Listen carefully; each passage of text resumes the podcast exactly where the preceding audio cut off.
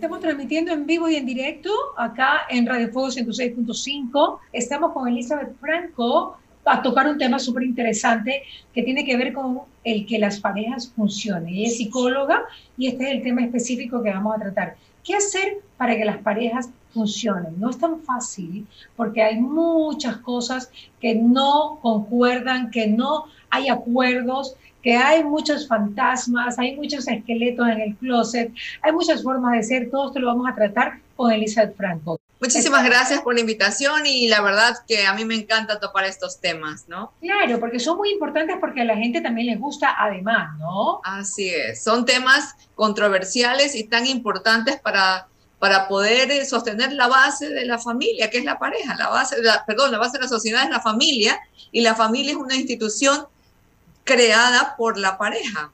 No hay duda, no hay duda. Nace de la relación. Pero, ¿qué, ¿qué pasa cuando las cosas no funcionan? ¿Y por qué normalmente las parejas no funcionan? Bueno, lo primero, a ver, cuando nosotros llevamos, cuando estamos empezando una relación, ya sea que recién empezamos o cuando llevamos cierto tiempo en la relación, es normal que con la confianza y con la rutina del día a día vayan surgiendo, no solo, o vaya surgiendo la costumbre o diferencias. Pero ¿por qué no funcionan? Voy a empezar primero diciendo por qué no funcionan. Es porque nosotros no nos hemos sentado previamente a ver si es que somos compatibles. Una relación, Mariela, puede ser duradera y te lo digo ya como terapeuta de pareja. Nosotros podemos trabajar activamente para que una relación sea estable y sea duradera, pero eso no significa que sea feliz, porque también podemos vivir dentro de una relación cómodamente infelices. ¿Ok? Aquí no es que yo puedo durar 20 años, 30 años con alguien.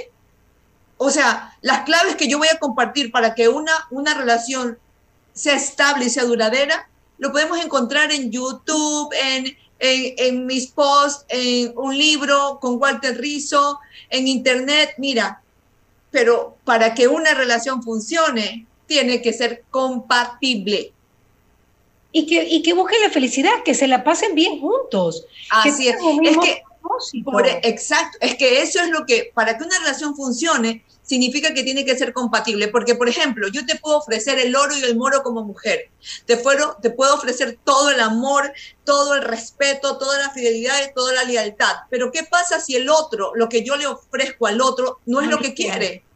No le interesa o no lo quiere conmigo, con mi forma de ser, por más hermosa que sea, eso no va a funcionar y yo no voy a ser feliz. Ya, ok. Voy a poder tener momentos buenos. Ok, ok. Pero no necesariamente feliz, no necesariamente realizada en el plano emocional, en el amor romántico.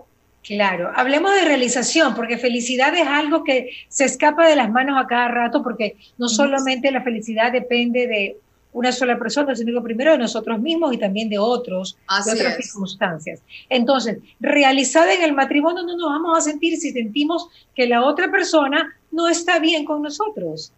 Y justamente eso parte porque nosotros como en primera instancia, nosotros tenemos que como pareja, seamos novios, eh, enamorados, esposos o, algo, porque yo ahora se dan tantos nombres que ya hasta me pierdo a veces, eh, es dejar claras las expectativas.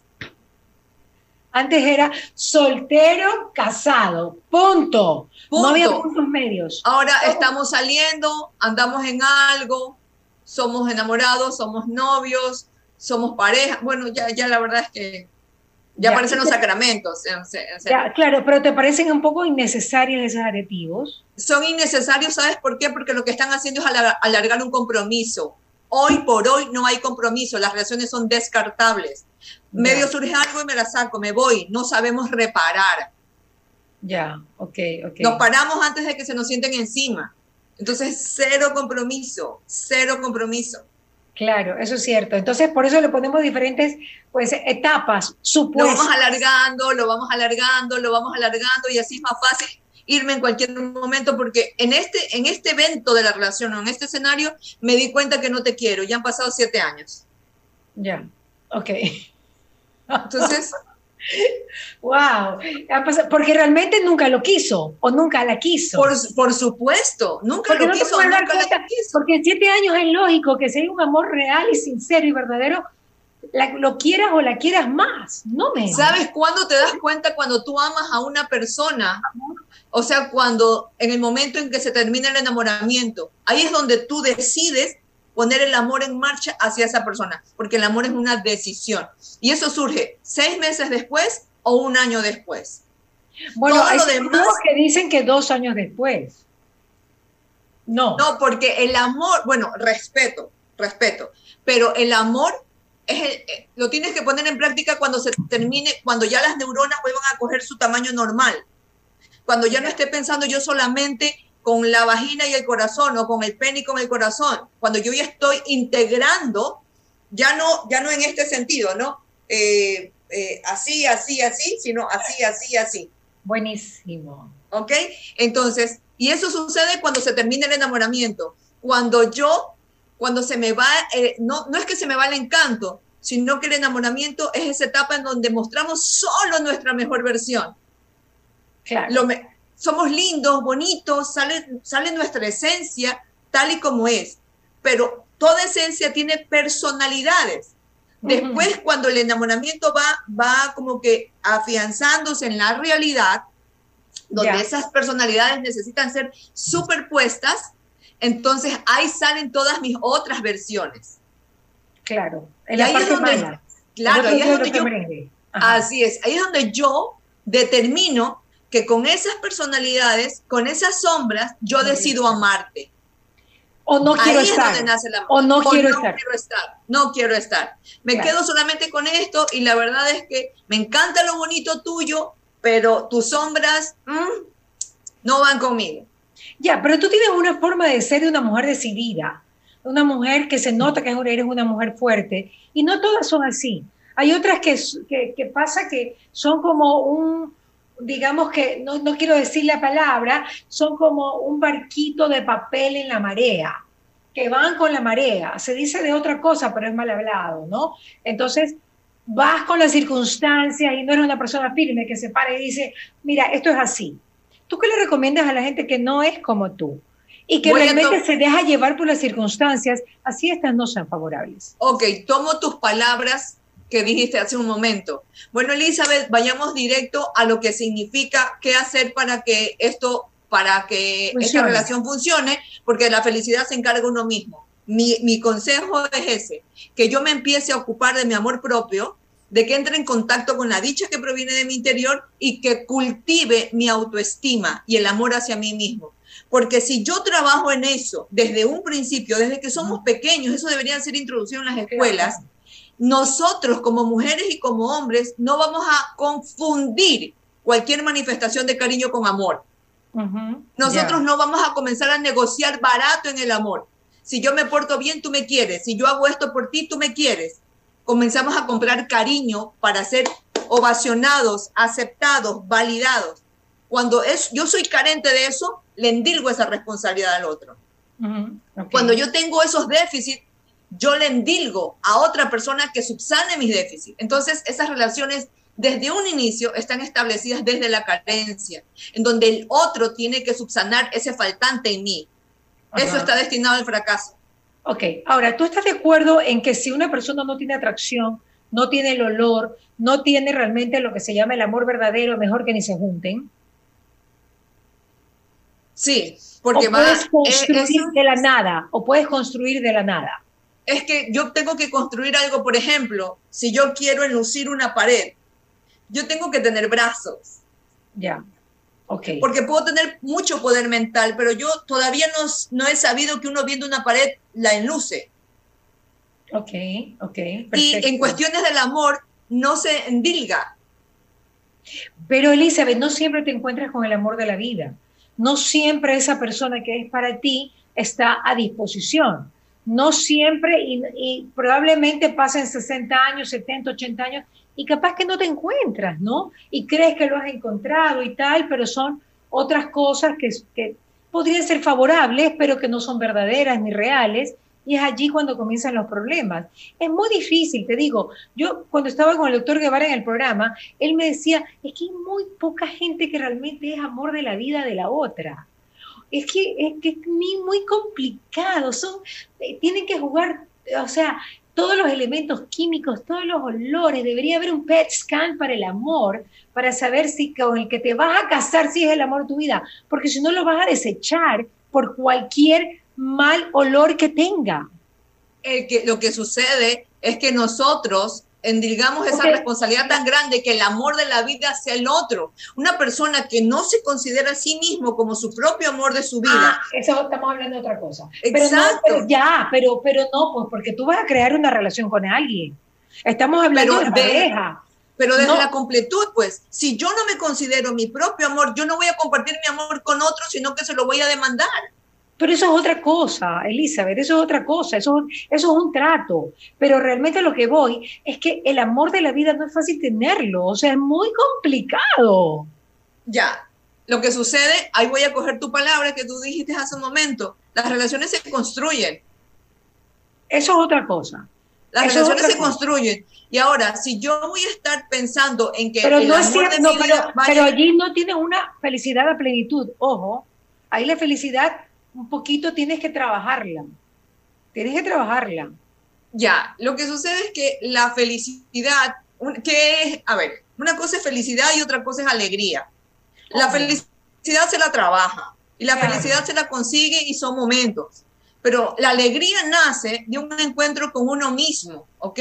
Y, y, y, la, y una relación de pareja, para que funcione, vuelvo y repito, primero tiene, yo tengo que ver si es compatible. Si yo soy compatible con esta persona, si lo que yo le entrego a esta persona es lo que la otra persona quiere y si lo que la otra persona me entrega a mí es lo que yo quiero, entonces hay más probabilidades de que yo, aunque mañana huela a, no sé, huela a, a ropa sudada, a yo, a pezuña. a pezuña, que huela que, que, le huela feo la boca lo que nos levantamos, que esté gordo, que esté gorda, o que comience a tener otro tipo de sudores, yo te sigo eligiendo. Claro, claro. Que se bañe también, ¿no? Es importante. Exacto, exacto, ¿sí? Entonces, o decirle que, se bañe sin que se ponga bravo. O es que esa, esas son una de las cosas, una de las claves para que una relación funcione. Primero, dejar claras cuáles son las expectativas. ¿Qué quiero yo de una relación? ¿Qué quiero yo de un hombre? ¿Qué quiero yo de una mujer?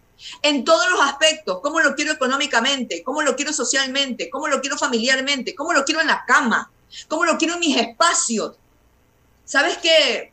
Brother, esto es lo que hay. Esta soy yo, esto es lo que yo quiero. Y lo mismo también el otro. Este soy yo, esto es lo que yo espero. Ok, hay compatibilidad, perfecto, go ahead, vamos. Luego de eso viene la parte que tú dices, la asertividad. El tino y el tono con el que yo pido las cosas. Porque no todos vamos a estar claros en que, si, vamos a suponer que a mí no me gusta bañarme. Vamos a suponer que no me gusta bañarme, ¿ok? Entonces, por más que me haya dicho que a mí me gusta que huela rico, llega un día y que se me olvidó. Entonces, la asertividad significa que me diga, Eli, vamos a pegarnos un delicioso, pero ¿sabes qué? ¿Qué tal si nos bañamos juntos? No me dijo, eres puerca, bañate, así no te voy a tocar, sino que fue asertivo. Claro, así es.